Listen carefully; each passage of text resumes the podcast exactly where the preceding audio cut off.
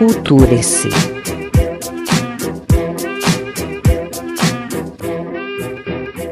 Bom dia, boa tarde, boa noite, meu povo. Bem-vindos ao podcast Culture-se. Eu sou Roger Angeli e estou aqui para mais um episódio em que farei a leitura de contos. São dois contos que, na verdade, se integraram a outros contos para formar dois romances de Graciliano Ramos um grande representante da geração de 30, a segunda fase do modernismo, e que farão parte, respectivamente, do romance Infância e do romance Vidas Secas. Venha comigo.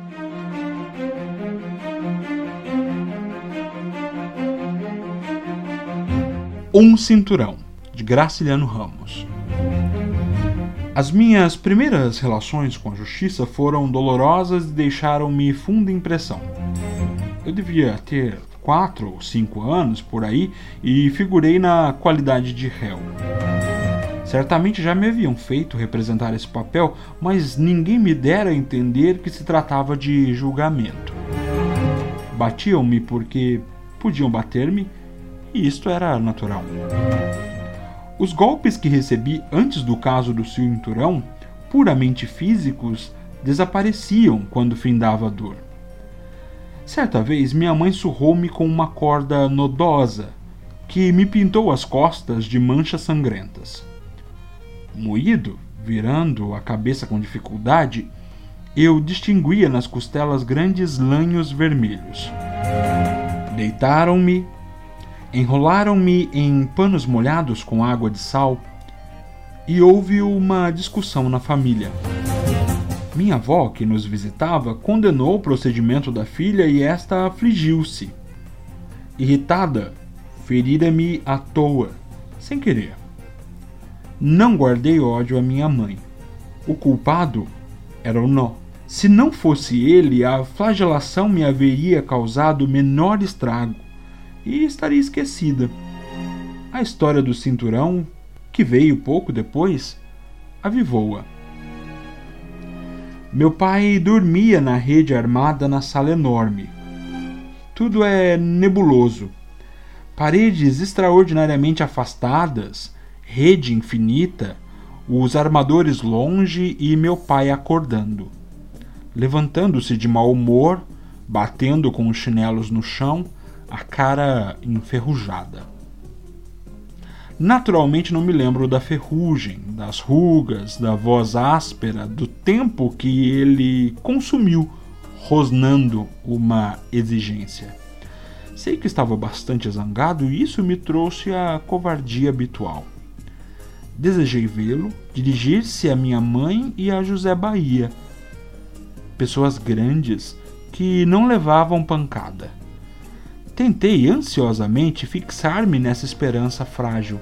A força de meu pai encontraria resistência e gastar-se-ia em palavras. Débil e ignorante, incapaz de conversa ou defesa, fui encolher-me num canto, para lá dos caixões verdes. Se o pavor não me segurasse, tentaria escapulir-me. Pela porta da frente chegaria ao açude, pela do corredor acharia o pé de turco. Devo ter pensado nisso, imóvel atrás dos caixões.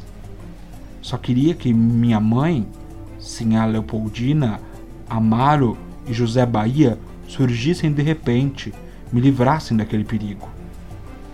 Ninguém veio. Meu pai me descobriu acocorado e sem fôlego, colocado ao muro, e arrancou-me dali violentamente, reclamando um cinturão. Onde estava o cinturão? Eu não sabia. Mas era difícil explicar-me. Atrapalhava-me, gaguejava, embrutecido, sem atinar com o motivo da raiva.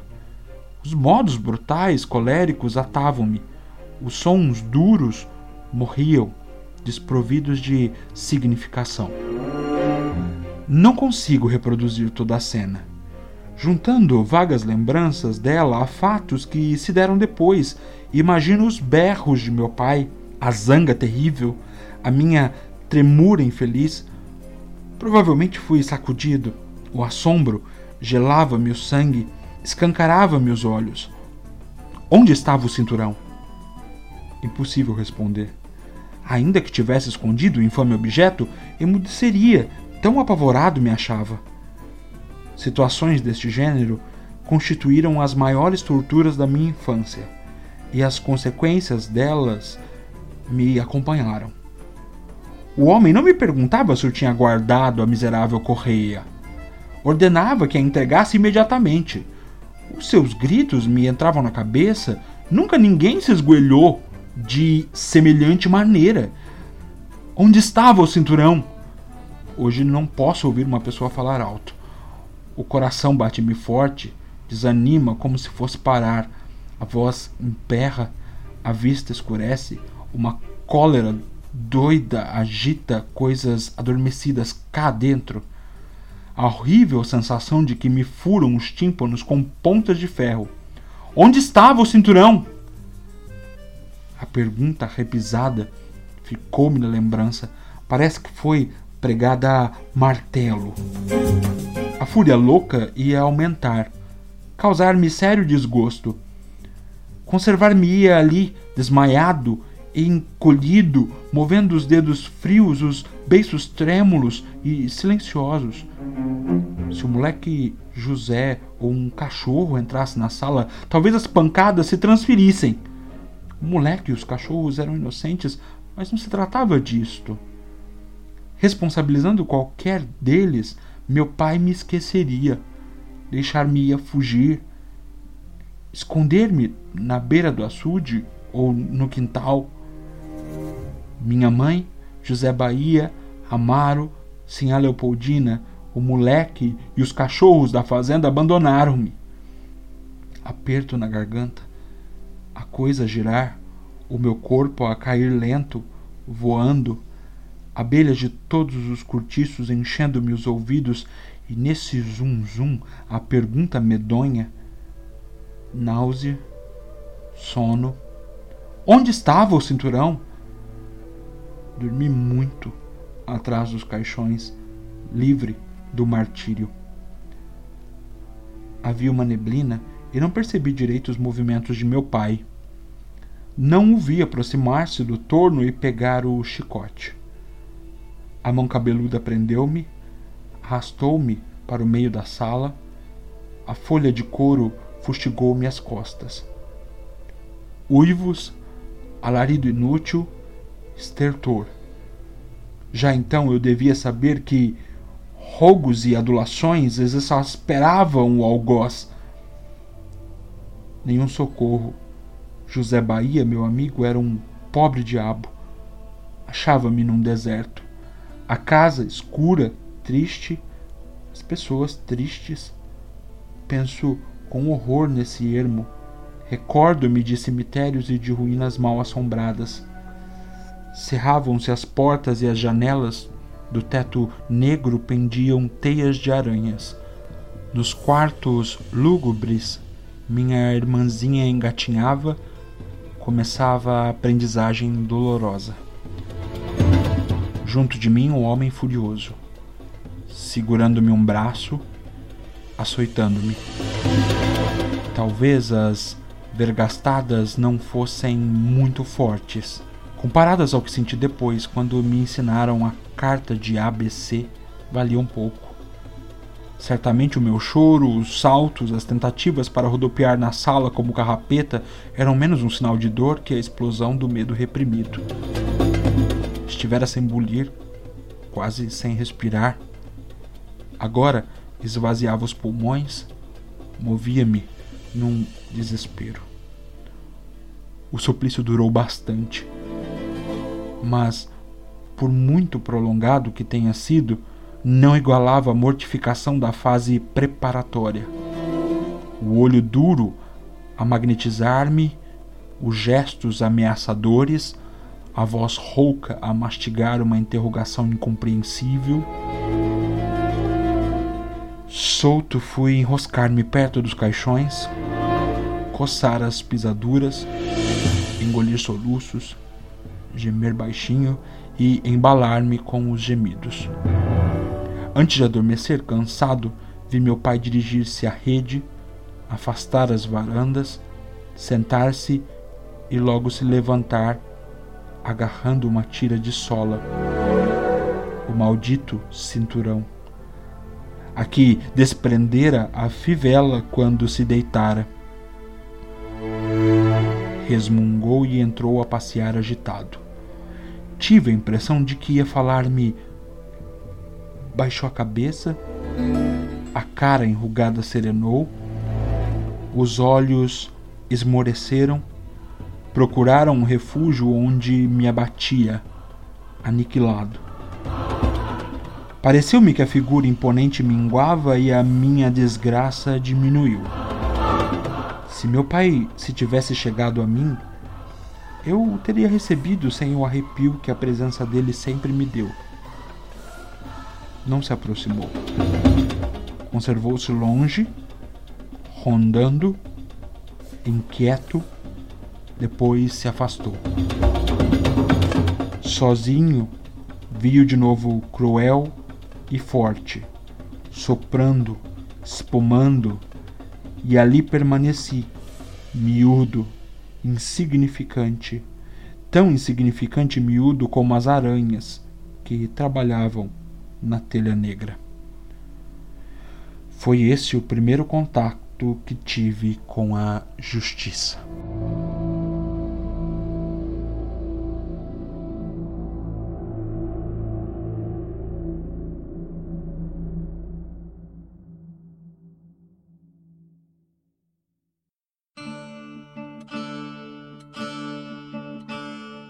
Baleia, de Graciliano Ramos. A cachorra-baleia estava para morrer. Tinha emagrecido. O pelo caíra-lhe em vários pontos. As costelas avultavam num fundo róseo onde manchas escuras supuravam e sangravam, cobertas de moscas. As chagas da boca e a inchação dos beiços dificultavam-lhe a comida e a bebida. Por isso, Fabiano imaginara que ela estivesse com um princípio de hidrofobia e amarrara-lhe no pescoço um rosário de sabugos de milho queimados. Mas Baleia, sempre de mal a pior, roçava-se nas estacas do curral ou metia-se no mato. Impaciente, enxotava os mosquitos, sacudindo as orelhas murchas, agitando a cauda pelada e curta, grossa na base, cheia de moscas, semelhantes a uma cauda de cascavel. Então, Fabiano resolveu matá-la. Foi buscar a espingarda de pederneira, lixou-a, limpou-a com o saca-trapo e fez tensão de carregá-la bem para a cachorra não sofrer muito. Sim, a Vitória fechou-se na camarinha, rebocando os meninos assustados que adivinhavam desgraça e não se cansavam de repetir a mesma pergunta: Vão bulir com a baleia? Tinham visto o chumbeiro e o polvarinho. Os modos de Fabiano afligiam-nos. Davam-lhes a suspeita de que baleia corria perigo. Ela era como uma pessoa da família. Brincavam juntos os três, para bem dizer, não se diferenciavam. Rebolavam na areia do rio e no estrume fofo que ia subindo, ameaçava cobrir o chiqueiro das cabras. Quiseram mexer na taramela e abrir a porta, mas sim a Vitória levou-os para a cama de varas, deitou-os e esforçou-se por tapar-lhe os ouvidos. Prendeu a cabeça do mais velho entre as coxas e espalmou as mãos nas orelhas do segundo. Como os pequenos resistissem, aperreou-se e tratou de subjugá-los, resmungando com energia. Ela também tinha o coração pesado, mas resignava-se. Naturalmente, a decisão de Fabiano era necessária e justa. Pobre da baleia. Escutou, ouviu o rumor do chumbo que se derramava no cano da arma, as pancadas surdas da vareta na bucha, suspirou Coitadinha da baleia. Os meninos começaram a gritar e a espernear, e como Sinhá Vitória tinha relaxados os músculos, deixou escapar o mais taludo e soltou uma praga. Capeta excomungado! Na luta que travou para segurar de novo o filho rebelde, zangou-se de verdade. Safadinho! Atirou um cocorote ao crânio, enrolado na coberta vermelha e na saia de ramagens. Pouco a pouco a cólera diminuiu e, sem a vitória embalando as crianças, enjoou-se da cadela achacada, gargalejou muxoxos e nomes feios. Bicho nojento, babão. Inconveniência deixar cachorro doido solto em casa. Mas compreendia que estava sendo severa demais. Achava difícil baleia endoidecer e lamentava que o marido não houvesse esperado mais um dia para ver se realmente a execução era indispensável. Nesse momento, Fabiano andava no copiar, batendo castanholas com os dedos. Sinha Vitória encolheu o pescoço e tentou encostar os ombros às orelhas. Como isto era impossível, levantou os braços e, sem largar o filho, conseguiu ocultar um pedaço da cabeça. Fabiano percorreu o alpendre, olhando a baraúna e as porteiras, assolando um cão invisível contra animais invisíveis. Eco! Eco! Em seguida, entrou na sala, atravessou o corredor e chegou à janela baixa da cozinha. Examinou o terreiro viu Baleia coçando-se a esfregar as peladuras no pé de turco. Levou a espingarda ao rosto. A cachorra espiou o dono desconfiada, enroscou-se no tronco e foi se desviando até ficar no outro lado da árvore, agachada e arisca, mostrando apenas as pupilas negras. Aborrecido com esta manobra, Fabiano saltou a janela esgueirou-se ao longo da cerca do curral, deteve-se no mourão do canto e levou de novo a arma ao rosto. Como o animal estivesse de frente e não apresentasse bom alvo, adiantou-se mais alguns passos. Ao chegar às catingueiras, modificou a pontaria e puxou o gatilho. A carga alcançou os quartos traseiros e inutilizou uma perna de baleia, que se pôs a latir desesperadamente. Ouvindo o tiro e os latidos, a Vitória pegou-se à Virgem Maria. E os meninos rolaram na cama, chorando alto. Fabiano recolheu-se. E Baleia fugiu, precipitada, rodeou o barreiro, entrou no quintalzinho da esquerda, passou rente aos craveiros e às panelas de losna, meteu-se por um buraco da cerca e ganhou o pátio, correndo em três pés. Dirigiu-se ao copiar, mas temeu encontrar Fabiano e afastou-se para o chiqueiro das cabras. Demorou-se aí um instante, meio desorientada, saiu depois sem destino, aos pulos, de frente do carro de bois, faltou-lhe a perna traseira. E perdendo muito sangue, andou como gente, em dois pés, arrastando com dificuldade a parte posterior do corpo. Quis recuar e esconder-se debaixo do carro, mas teve medo da roda. Encaminhou-se aos juazeiros. Sob a raiz de um deles havia uma barroca macia e funda Gostava de espojar-se ali, cobria-se de poeira, evitava as moscas e os mosquitos e, quando se levantava, tinha folhas secas e gravetos colados às feridas. Era um bicho diferente dos outros. Caiu antes de alcançar essa cova arredada, tentou erguer-se, endireitou a cabeça e estirou as pernas dianteiras, mas o resto do corpo ficou deitado de banda. Nesta posição torcida, mexeu-se a custo, ralando as patas, cravando as unhas no chão, agarrando-se nos seixos miúdos. Afinal esmoreceu e aquietou-se junto às pedras onde os meninos jogavam cobras mortas.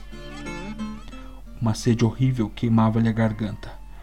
Procurou ver as pernas e não as distinguiu. Um nevoeiro impedia-lhe a visão. Pôs-se a latir e desejou morder Fabiano. Realmente não latia, ivava baixinho, e os uivos iam diminuindo, tornavam-se quase imperceptíveis.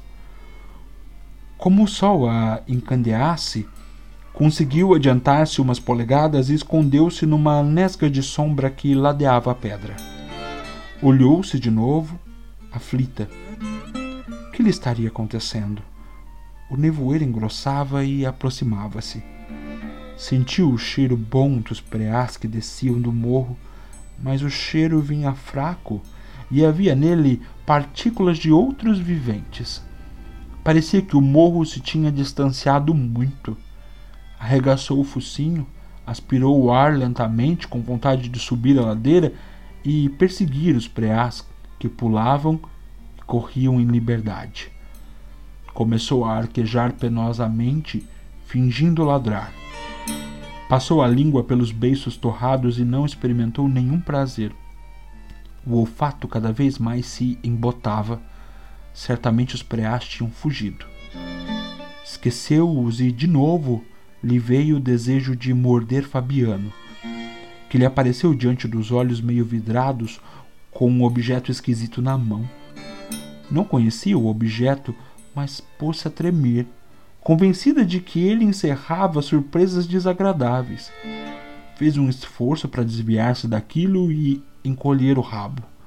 Cerrou as pálpebras pesadas e julgou que o rabo estava encolhido não poderia morder Fabiano.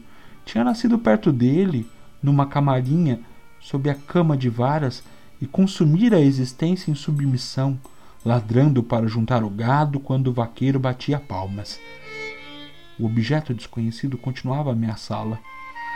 Conteve a respiração, cobriu os dentes, espiou o inimigo por baixo das pestanas caídas.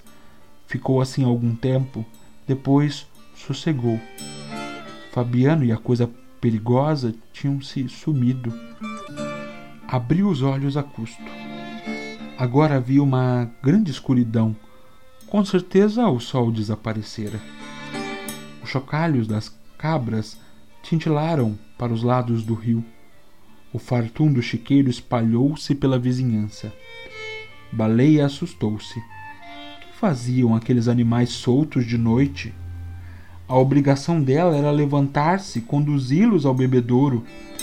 Franziu as ventas, procurando distinguir os meninos. Estranhou a ausência deles. Não se lembrava de Fabiano. Tinha havido um desastre, mas Baleia não atribuía a esse desastre a impotência em que se achava, nem percebia que estava livre de responsabilidades.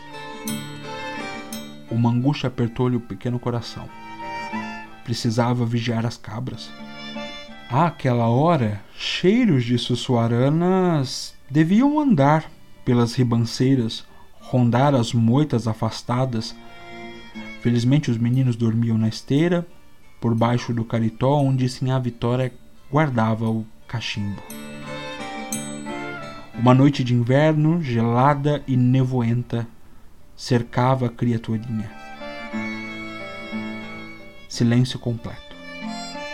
Nenhum sinal de vida nos arredores. O galo velho não cantava no poleiro, nem Fabiano roncava na cama de varas. Estes sons não interessavam Baleia, mas quando o galo batia as asas e Fabiano se virava, emanações familiares revelavam-lhe a presença deles. Agora parecia que a fazenda se tinha despovoado. Baleia respirava depressa a boca aberta, os queixos desgovernados, a língua pendente e insensível, não sabia o que tinha sucedido. O estrondo, a pancada que recebera no quarto e a viagem difícil do barreiro ao fim do pátio desvaneciam-se no seu espírito. Provavelmente estava na cozinha, entre as pedras que serviam de trempe. Antes de se deitar, a Vitória retirava dali os carvões e a cinza. Varria com um molho de vassourinha o chão queimado e aquilo ficava um bom lugar para cachorro descansar. O calor afugentava as pulgas, a terra se amaciava, e fim dos cochilos, numerosos preás corriam e saltavam. Um formigueiro de preás invadia a cozinha. A tremura subia, deixava a barriga e chegava ao peito de baleia. Do peito para trás era tudo insensibilidade e esquecimento, mas o resto do corpo se arrepiava. Espinhos de mandacaru penetravam na carne meio comida pela doença. Baleia encostava a cabecinha fatigada na pedra. A pedra estava fria. Certamente sim, a Vitória tinha deixado o fogo apagar-se muito cedo. Baleia queria dormir. Acordaria feliz, no mundo cheio de preás, e lamberia as mãos de Fabiano, um Fabiano enorme. As crianças se espojariam com ela, rolariam com ela num pátio enorme, num chiqueiro enorme. O mundo ficaria todo cheio de preás, gordos, enormes.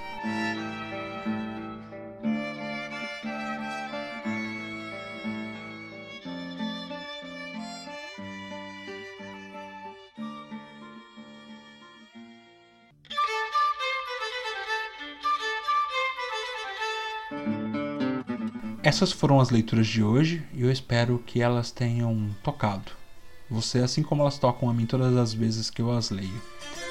Elas são importantes e num próximo episódio, em breve, falaremos um pouquinho mais sobre seu autor e sobre os romances de onde eles foram retirados. Espero que tenha sido uma boa passagem de tempo, com boas leituras, apesar do tom triste e melancólico. Espero vocês na próxima. Fiquem bem. Até mais.